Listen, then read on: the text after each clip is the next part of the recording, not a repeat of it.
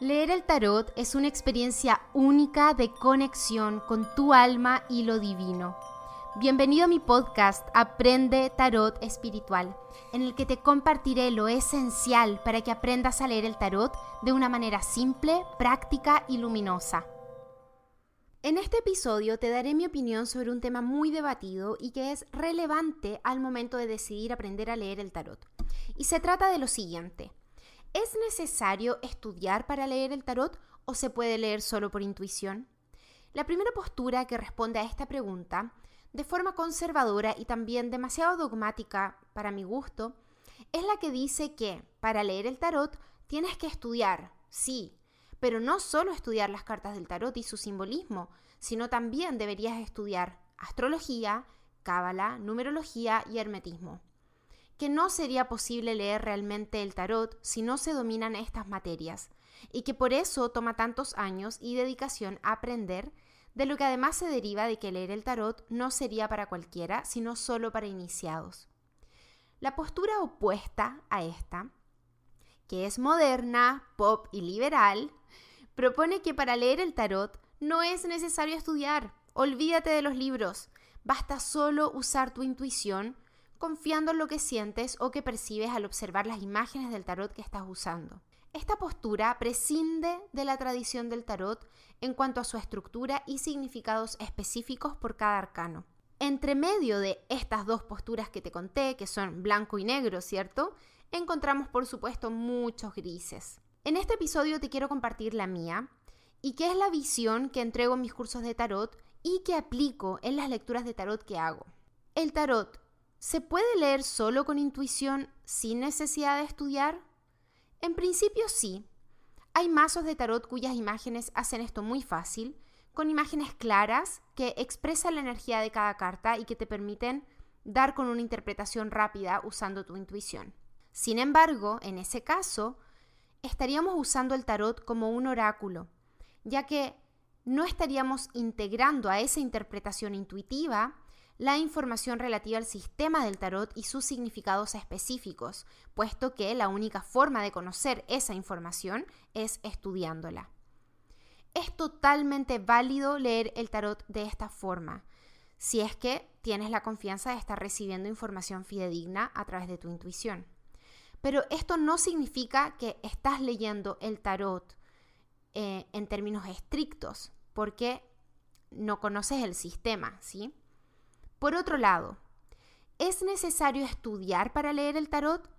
Si queremos leer el tarot como tarot y no como oráculo, sí, claro, esto es lo que estoy expresando, ¿cierto? En mi opinión, es necesario estudiar para leer el tarot. Y también es muy positivo hacerlo. Lo que yo no comparto es que sea necesario estudiar numerología, alquimia, cábala, astrología, etc. para leer el tarot. Cada uno de esos sistemas y disciplinas es independiente entre sí. Y aunque todos esos sistemas y disciplinas canalizan y expresan en el fondo la misma sabiduría, cada uno es independiente del otro.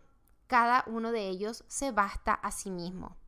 ¿Te imaginas que para leer el tarot tuvieras que estudiar cábala o astrología primero o al mismo tiempo incluso? Estudiar y aprender esos sistemas toma años. En mi opinión, y no digo que sea la verdad, ¿bien? Acá te estoy compartiendo solo mi opinión. Yo creo que esto no tiene sentido. Para aprender tarot necesitas estudiar su estructura, sí, pero eso es contenido propio de este sistema y que por lo demás es mucho más simple que los otros. Te demoras mucho menos en estudiar el sistema del tarot que lo que te demoras, por ejemplo, en aprender a leer una carta astral. Mi postura es que no debería haber ninguna condición previa para estudiar tarot y comenzar a practicar desde un inicio. Menos que esa condición previa sea que tienes que estudiar otra disciplina. No necesitas tener un montón de información o meses de práctica para que una lectura de una sola carta del tarot te ayude y sea significativa para ti. Para eso no tenemos por qué esperar. Y es que si el tarot me ayuda en mi proceso de conciencia, me ayuda a crecer, me ayuda a evolucionar, ¿Por qué tengo que poner trabas o mayores requisitos que me va a tomar años para poder utilizar una herramienta que me puede entregar luz en este momento? Por eso es que siempre los animo a que comiencen a practicar desde el día uno con la carta diaria. Yo sé que me escuchan decir siempre lo mismo, pero es que no me voy a cansar. De verdad que es súper enriquecedor hacerlo, al mismo tiempo que avanzas con tu estudio. Es cierto que es posible decir que la tradición ocultista del tarot podría ser la más importante en términos de la tradición del tarot. Eh, con la tradición ocultista me refiero a esta tradición que viene, que trae el hermetismo, que trae la astrología, que trae la cábala, sobre todo por el peso histórico que tuvo en el desarrollo del sistema del tarot desde fines del siglo XVIII. Sin embargo, el ocultismo no es el único enfoque desde el cual podemos leer el tarot, no es el único enfoque que le da contenido al tarot, que, o no es la única filosofía válida desde la cual interpretar el tarot. Con igual seriedad y profundidad podemos encontrar muchas otras. Durante el siglo XX, por ejemplo, han surgido otros enfoques del tarot aplicando otros marcos teóricos y filosóficos a esta herramienta gracias a que el tarot lo permite por su versatilidad y fluidez. Por ejemplo, hemos visto cómo la aplicación de la psicología junguiana al sistema del tarot dio a luz a una corriente de interpretación del tarot mucho más moderna que la ocultista y que además trae las cualidades de ser un enfoque terapéutico y accesible para muchas más personas. Lo mismo con el desarrollo del tarot dentro de corrientes New Age o desde un enfoque feminista, como el clásico tarot Madre Paz, que fue publicado a fines de la década de los 70. Tal vez te encante el ocultismo y si es así, te animo a que profundices en eso y dediques tiempo a estudiar disciplinas que aporten a tu enfoque del tarot. Pero tal vez no tienes un real interés por el hermetismo, la astrología o la numerología o la alquimia. Y entonces mi recomendación es que no te esfuerces a estudiar solo por seguir un mandato, solo por seguir un deber ser. Si en realidad te encanta el tarot desde un aspecto más lúdico, artístico, sensible, terapéutico, creativo o espiritual, sigue la línea de ese interés y estudia todo lo que te ayude a complementar y desarrollar tu enfoque con maestría. Pero no te insegurices ni te fuerces ante voces que opinan distinto porque son eso mismo, solo opiniones y no la verdad de la práctica del tarot, ni menos tu verdad. Para terminar este episodio, quiero destacar lo más importante de todo, incluso más importante de cuánto creamos que necesitamos estudiar. No hay nada que reemplace tu conocimiento práctico del tarot.